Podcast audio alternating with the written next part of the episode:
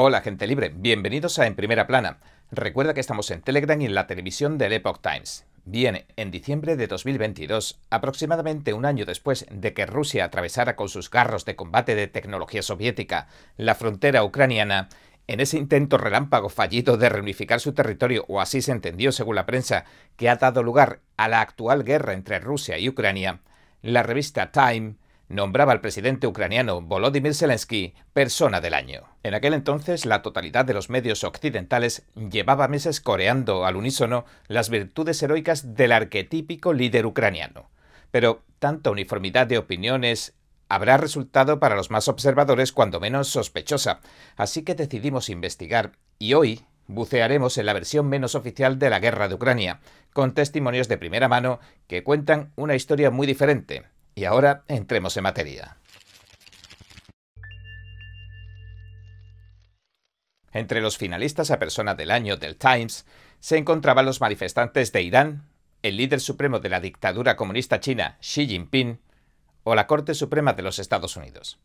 Y entre los ganadores anteriores se encuentran el antiguo dictador de la Alemania nazi, Adolf Hitler, quien fue persona del año 1938, el líder supremo ruso Vladimir Putin en 2007 o la activista ecoglobalista Greta Thunberg en 2019. Pero, volviendo a la guerra, cuando estalló en febrero de 2022, los líderes políticos de Occidente de este mundo globalizado comenzaron a enviar gigantescas sumas y equipos en materia financiera, militar y humanitaria a uno solo de los bandos, al ucraniano. Rusia y su líder Vladimir Putin pasaron a convertirse en el eje del mal. Occidente le impuso sanciones y aranceles a Rusia que a la larga, dicho sea de paso, no parecen haberle perjudicado, sino más bien fortalecido. Y con este esfuerzo coordinado, Occidente trató de castigar y aislar a Putin, el ex agente de la KGB soviética, por haber lanzado esa invasión del territorio ucraniano. Pero el ruso no se quedaría de brazos cruzados, buscó entonces el apoyo de los rivales de Occidente y estrechó lazos con otros países bajo regímenes como China, Irán, Cuba y Venezuela. El martes tuvo lugar la mayor cita de la diplomacia mundial en la sede de las Naciones Unidas, la ONU, en Nueva York, y el protagonista fue la guerra entre Rusia y Ucrania. Por primera vez, el líder Zelensky se dirigía en persona a los delegados de los 193 países que conforman la ONU para pedirles más dinero y más ayuda. Dijo que la contraofensiva que lanzó hace meses, aunque va a ser todo un éxito, se está desarrollando un poco más lentamente de lo esperado. Entre tanto, volvió a pedirle al presidente Biden de Estados Unidos que le proporcione misiles de largo alcance. En definitiva, el plan del actor y comediante convertido en presidente es retomar todos y cada uno de los territorios ocupados por Rusia gracias a los niveles récord de ayuda militar y financiera que no deja de recibir Ucrania. Según el rastreador de financiadores de Ucrania del Instituto Económico Kiel, en verano, la Unión Europea desbancó a Estados Unidos y se convirtió en el mayor financiador de Ucrania.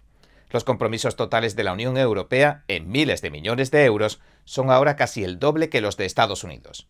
La Unión Europea anunció un nuevo paquete plurianual de más de 50.000 millones de euros, o más de 53.000 millones de dólares, que se irá entregando por partes a Ucrania hasta 2027.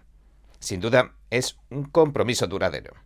Alemania también prometió otro paquete plurianual de cuatro años de más de 11.000 millones de dólares, y Noruega también dice que en cinco años le enviará más de 7.000 millones. De hecho, Noruega es ahora el mayor partidario de Ucrania. Le envía el 1,7% de su Producto Interior Bruto. En cuanto al armamento pesado, los datos incluso muestran muchas más entregas. Ya se ha entregado cerca del 70% de lo prometido. Y todo este dinero y equipo, que duda cabe, está saliendo de los bolsillos de los contribuyentes como usted y como yo. El líder ucraniano también le pidió algo al expresidente de los Estados Unidos, a Donald Trump, durante su intervención en la ONU. El señor Trump, que se postula para su reelección en 2024 y ya parte como favorito indiscutible para las primarias republicanas, ha dicho varias veces que podría resolver el conflicto entre Rusia y Ucrania en 24 horas, reuniendo a ambos líderes simplemente en una habitación, pero que se reservaba el plan hasta que llegara el momento adecuado. Por su parte, el señor Zelensky le pidió al expresidente de Estados Unidos que hiciera público su plan de paz y que lo estudiaría siempre que no implicara ceder alguna parte del suelo ucraniano. El domingo en la NBC le hicieron la misma pregunta. ¿En qué consiste su plan de paz? A lo que Trump respondió. Si se lo explico detalladamente, estaría desperdiciando todas las fichas de mi negociación. También dijo que le alegraba escuchar que el señor Putin decía que se alegraba de que pensara mediar y ponerle fin a la guerra en un solo día. Y añadió, me gusta que haya dicho eso porque eso significa que lo que estoy diciendo es correcto. El líder ruso también dijo que el sistema estadounidense está en decadencia y que todo lo que le sucede a Trump se resume en una persecución política a un rival político. Es así de simple. Pero volviendo a Zelensky y las sumas estratosféricas de miles de billones de dólares que está moviendo el conflicto ucraniano, encontramos algunas cosas que parecen no marchar del todo bien. Por ejemplo, el galardonado periodista de investigación norteamericano Seymour Hersh afirma que el líder Zelensky y su equipo de gobierno han malversado más de 400 millones de dólares de la financiación estadounidense. El ganador del premio Pulitzer dice que se lo han estado gastando en comprar diésel nada menos que a Rusia, el país con el que se supone que están en guerra. Durante los pagos también habrían desaparecido, como por arte de magia, muchísimos millones de dólares de los contribuyentes estadounidenses. Hirsch escribió en su Substack personal lo siguiente. Una estimación de analistas de la Agencia Central de Inteligencia sitúa los fondos malversados en al menos 400 millones de dólares el año pasado. Otro experto comparó el nivel de corrupción en Kiev con un nivel cercano al de la guerra de Afganistán, aunque no saldrán, dijo, informes de auditorías profesionales de Ucrania. Hirsch también dijo que muchos ministerios de gobierno de Kiev competían en la creación de empresas fantasma para firmar contratos de compra de armas y municiones con los traficantes de todo el mundo que les ofrecían sobornos. Al parecer este asunto de la corrupción viene de lejos, según cuenta el periodista, un funcionario de inteligencia le dijo que los generales de alto rango y los funcionarios del gobierno de Kiev estaban enfadados por lo que consideraban la avaricia de Zelensky. Incluso el director de la CIA, William Barnes, cuando se reunió en Kiev con Zelensky en enero, le espetó que sabían que se estaba llevando más dinero desvalijado del que se llevaban los generales. Zelensky respondió diez días después despidiendo a los diez generales y funcionarios que más presumían de sus riquezas de la lista de 35 cargos corruptos que le dio Barnes, y poco más.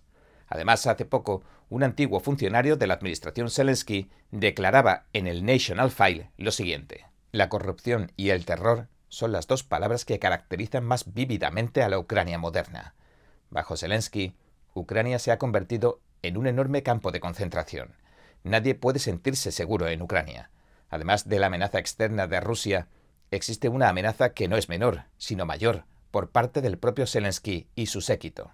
El medio asegura que comprobó la identidad del denunciante del gobierno de Kiev, quien dijo que Zelensky dirige un Estado policial autoritario sin libertad de expresión y encarcela y mata a disidentes.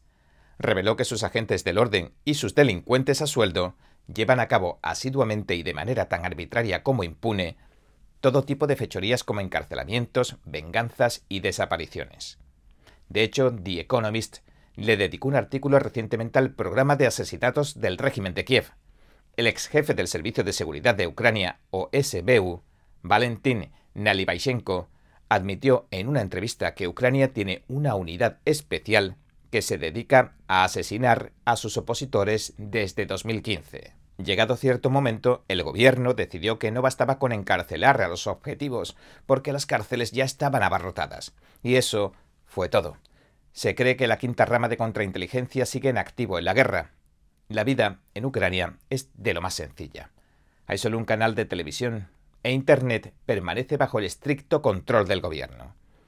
Sea cierto o no, el confidente se atrevió a decirle al medio que la situación de los derechos humanos y la libertad de expresión es incluso peor que en Corea del Norte, desde que Zelensky llegó al poder.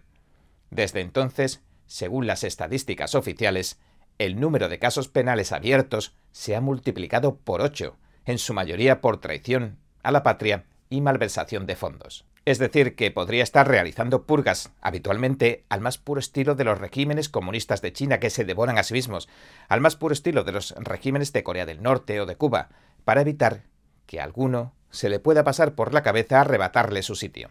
Además, apoyando las denuncias del periodista Hirsch, dijo que Zelensky lavaba dinero sobre todo haciendo ver que construía sin construir o que reparaba carreteras que en realidad no lo necesitaban. Si le preguntaban por las construcciones, culpaba a Rusia de que las había destruido. Así que la guerra le ha facilitado todavía más el blanqueo de capitales. Los fondos para luchar contra la COVID los destinó en su totalidad a las supuestas construcciones, obviando la salud y la vida de los ucranianos. Y mientras sigue pidiendo dinero a los países extranjeros cada vez con más desparpajo, según Denis Chernyshov, el antiguo viceministro de Justicia de Ucrania, el gobierno de Zelensky ha continuado comerciando con Rusia y recibiendo dinero de Rusia. Por supuesto, también se ha abierto una causa penal contra Chernyshov después de que éste destapara el escándalo. Seguramente lo van a acusar de corrupto o de traidor o de ambas cosas.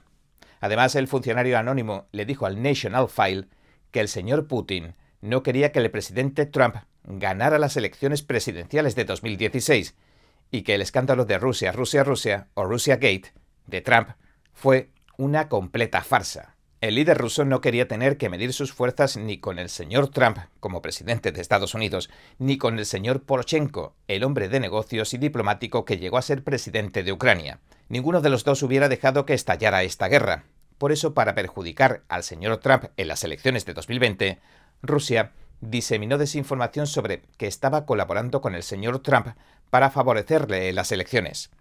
En otras palabras, con esta operación de inteligencia generó una reacción en la sociedad estadounidense bastante predecible, basada en falsedades, para que saliera elegido el candidato demócrata y poder así desencadenar la guerra que pretendía.